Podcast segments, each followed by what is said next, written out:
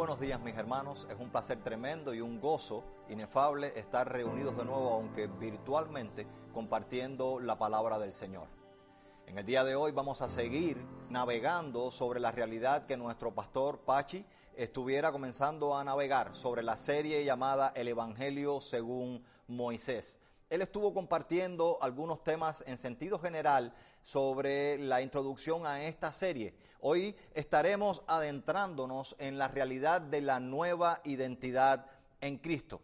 Nos dedicaremos a profundizar un poco más en este texto precioso del Antiguo Testamento. Esta porción de la palabra usualmente se usa con énfasis en Moisés o la teofanía del fuego en la zarza. La riqueza de este pasaje realmente radica en el desarrollo de un diálogo.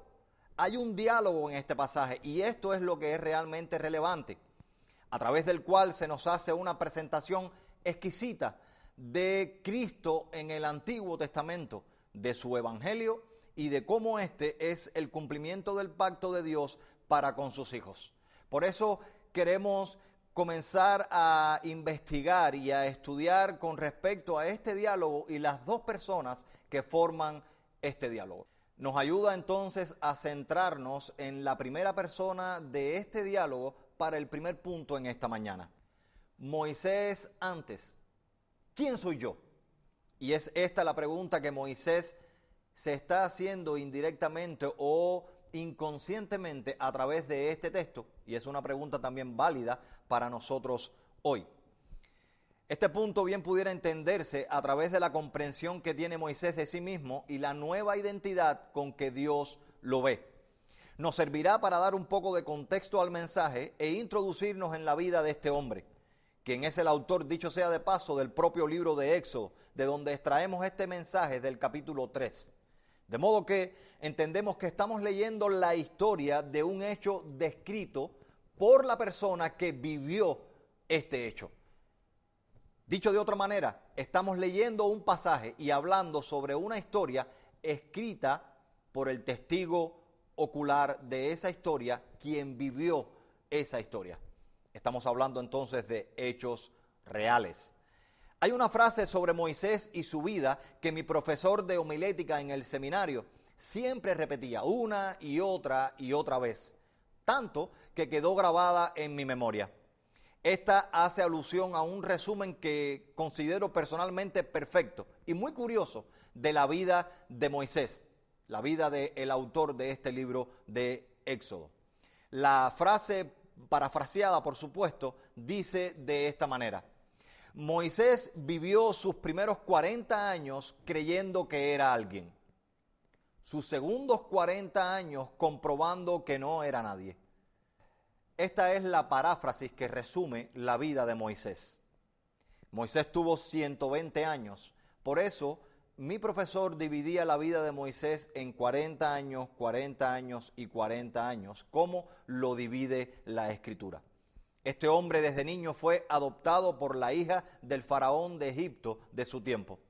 Salvado de una terrible matanza de niños mandada por este mismo faraón a causa de prevenir una posible revolución del pueblo israelita, ya que este pueblo crecía mucho más demográficamente hablando que los egipcios. Lo cual quiere decir que Moisés fue uno de los príncipes de Egipto sus primeros 40 años. Ahora, en sus segundos 40 años, o sea, de los 40 a los 80, comenzó a tener inquietudes con respecto a la vida de su verdadero pueblo, de Israel, hasta asesinar a un soldado egipcio que abusaba públicamente de un israelita. Producto a esto, que este homicidio es descubierto, huye de Egipto al desierto de Madián y pasa su segundo periodo de 40 años como pastor de ovejas. Por eso hablaba de que pasa este segundo periodo reconociendo que no era nadie. Imagínense, perdió todo súbitamente de un momento a otro. De príncipe a pastor. Un cambio drástico al que Dios le llevó. Por eso la frase argumenta que en este periodo él reconoce que no es nadie. Él era un hombre, se llamaba Moisés, eh, alguien era, pero eh, tenemos en cuenta que se habla entonces y se apunta al cambio de que perdió todo, pasó de ser príncipe a pastor en solo un periodo corto de tiempo. Es al final de este proceso cuando recibe el llamado de Dios dibujado en el pasaje que hoy tratamos. Pero estamos hablando de Moisés. Ahora, ¿de quién recibe Moisés este llamado? Y eso nos lleva al segundo punto en esta mañana. Cristo en el Antiguo Testamento. Y específicamente el texto habla de el ángel de Jehová. Estando en Oreb, que en hebreo significa monte de Dios, el cual es también conocido como monte Sinaí. Esto será importante para próximos mensajes. Moisés es atraído por una teofanía, una presentación o una aparición de Dios. Ve una zarza en llamas, cubierta de fuego. Era muy común que en el desierto las zarzas o diferentes árboles prendieran fuego o ardieran, producto de las altas temperaturas. Lo que no era común es que Moisés está viendo que esta llama está en la zarza y no consume la zarza. O sea, es un árbol que está prendido en fuego, pero no se quema, no se consume. Esta gran visión, como la describe el pasaje, le hace desviarse del camino y acercarse. Es en este momento donde se encuentra con la segunda persona implicada en este diálogo, el ángel de Jehová. ¿Quién es este? Primero debemos ver que el mismo texto nos ofrece pautas para reconocer que no solo fue fuego lo que había en ese lugar, sino que se presentó el ángel de Jehová físicamente en aquel lugar. Veamos algunos fragmentos del texto para ayudarnos a entender que el ángel de Jehová estaba físicamente en ese lugar y que no solo Moisés había visto fuego. Primero, podemos ver que en el versículo 2 dice de esta manera, y se le apareció el ángel del Señor en una llama de fuego en medio de una zarza. No sé si notó el énfasis que hice en las dos frases, en y en medio.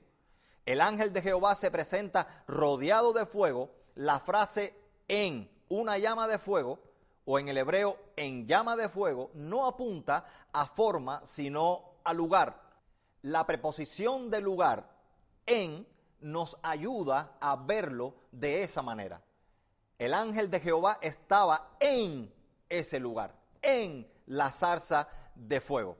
Si apuntase a forma, entonces dijese más bien como una llama de fuego. Pero el texto dice que el ángel de Jehová estaba en una llama de fuego. Segundo, el mismo verso corrobora el lugar, nos da el dato de en dónde se encontraba. Termina diciendo el verso en medio de una zarza.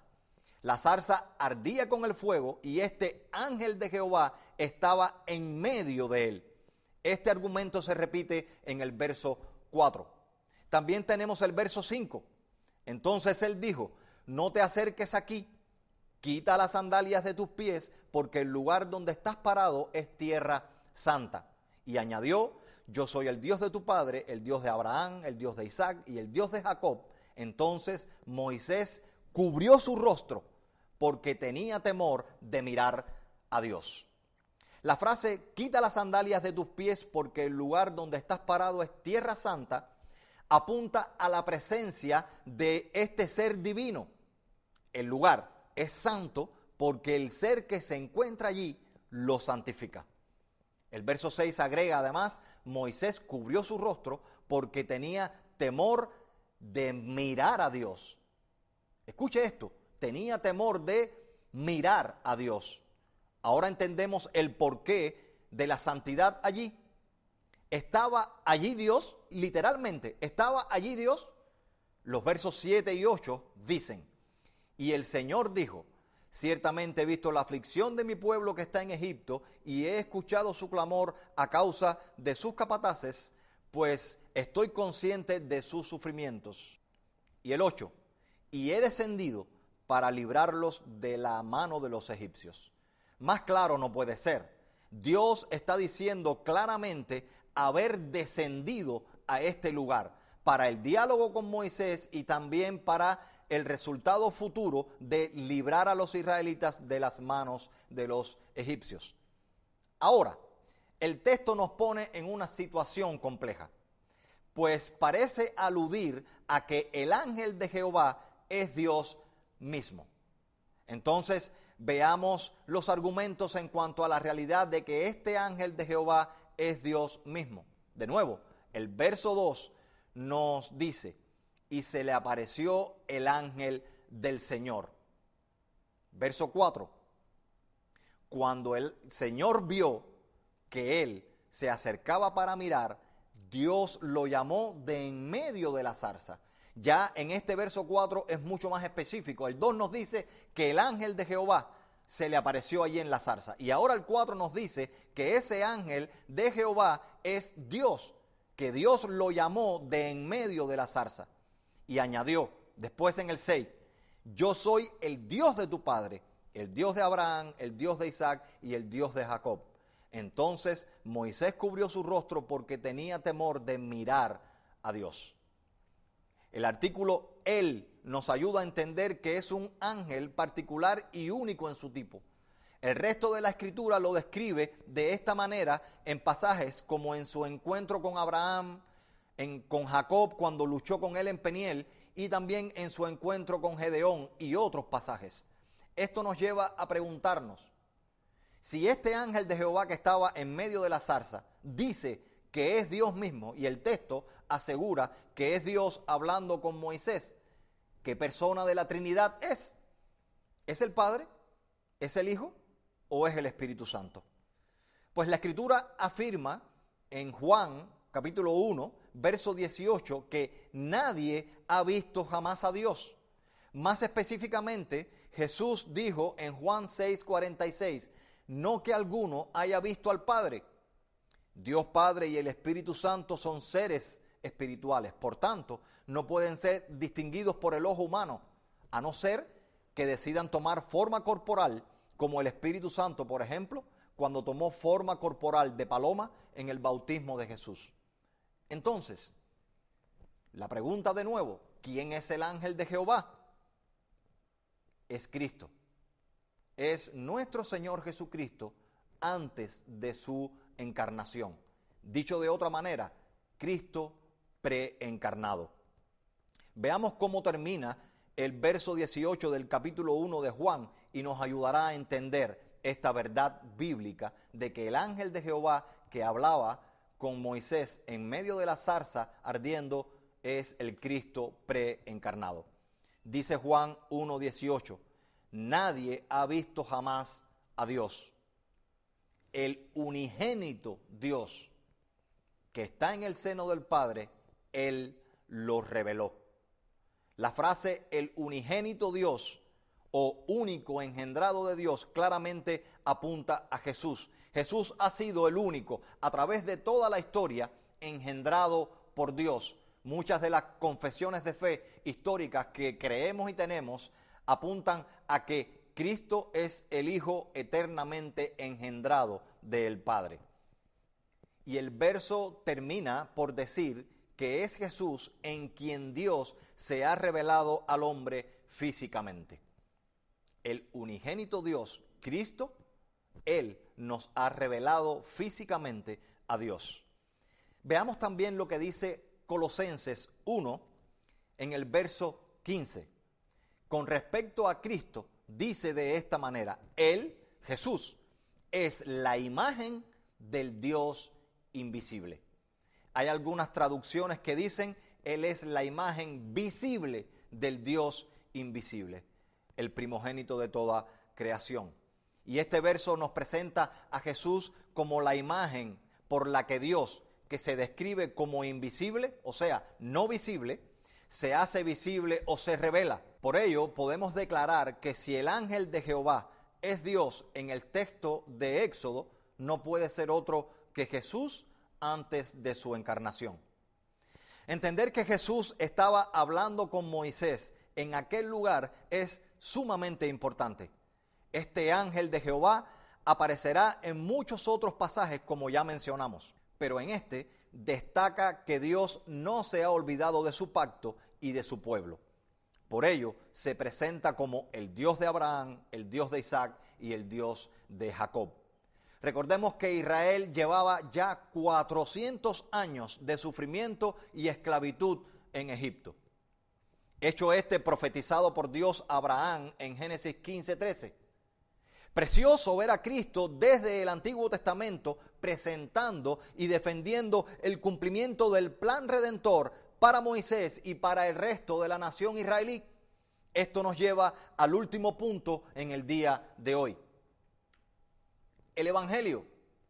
No tenemos otra manera de poder entender el texto, no tenemos otra manera de poder entender cómo Moisés adquiere una nueva identidad en este encuentro. El Señor no toma en cuenta su pecado de asesinato y todas las otras cosas en su vida. Queda perdonado. Este hombre pasa de ser un hijo falso de la hija de Faraón y pastor de ovejas a un hijo redimido de Dios un líder y guía para su pueblo, un caudillo y profeta a través del que Dios va a dirigir y va a liberar a su pueblo del yugo de esclavitud de Egipto. En esto encontramos hoy nuestra primera aplicación para nosotros como iglesia contemporáneamente. La obra redentora de Dios, su evangelio, cambia nuestra identidad y nos da un verdadero propósito. Repito la aplicación para nosotros hoy. La obra redentora de Dios, su evangelio, cambia nuestra identidad y nos da un verdadero propósito. Hermanos, un verdadero encuentro con el Jesús de la Escritura cambia la vida del ser humano. No puede ser de otra forma. Un encuentro con Dios no puede dejar igual a una persona. Le transforma, le aporta sentido a su existencia. A partir del verso 7, el ángel de Jehová, el Cristo preencarnado, reitera el cumplimiento de su plan redentor hasta ese momento con el recordatorio de la promesa hecha antes a Abraham de una tierra. El Señor dijo, Ciertamente he visto la aflicción de mi pueblo que está en Egipto y he escuchado su clamor a causa de sus capataces, pues estoy consciente de sus sufrimientos. Y he descendido para librarlos de las manos de los egipcios y para sacarlos de aquella tierra a una tierra buena y espaciosa, a una tierra que emana leche y miel, al lugar de los cananeos, de los geteos, de los amorreos, de los fereceos, de los heveos y de los jebuseos. Es un hecho hermoso poder leer y entender cómo Dios mantiene su palabra y es fiel a sus promesas. Esta es una verdad que debe calar profundo hoy en nuestros corazones. El Dios de este pasaje, el Cristo preencarnado, fue el mismo que murió en una cruz y se levantó al tercer día para nuestra salvación. Así como Moisés fue llamado a liderar a su pueblo, tú y yo tenemos un llamado a servir a su iglesia y a la comunidad a través de nuestros dones. Así como Israel fue librado del yugo de Egipto, su iglesia hoy, usted y yo, tenemos también la realidad de haber sido librados de la esclavitud del pecado.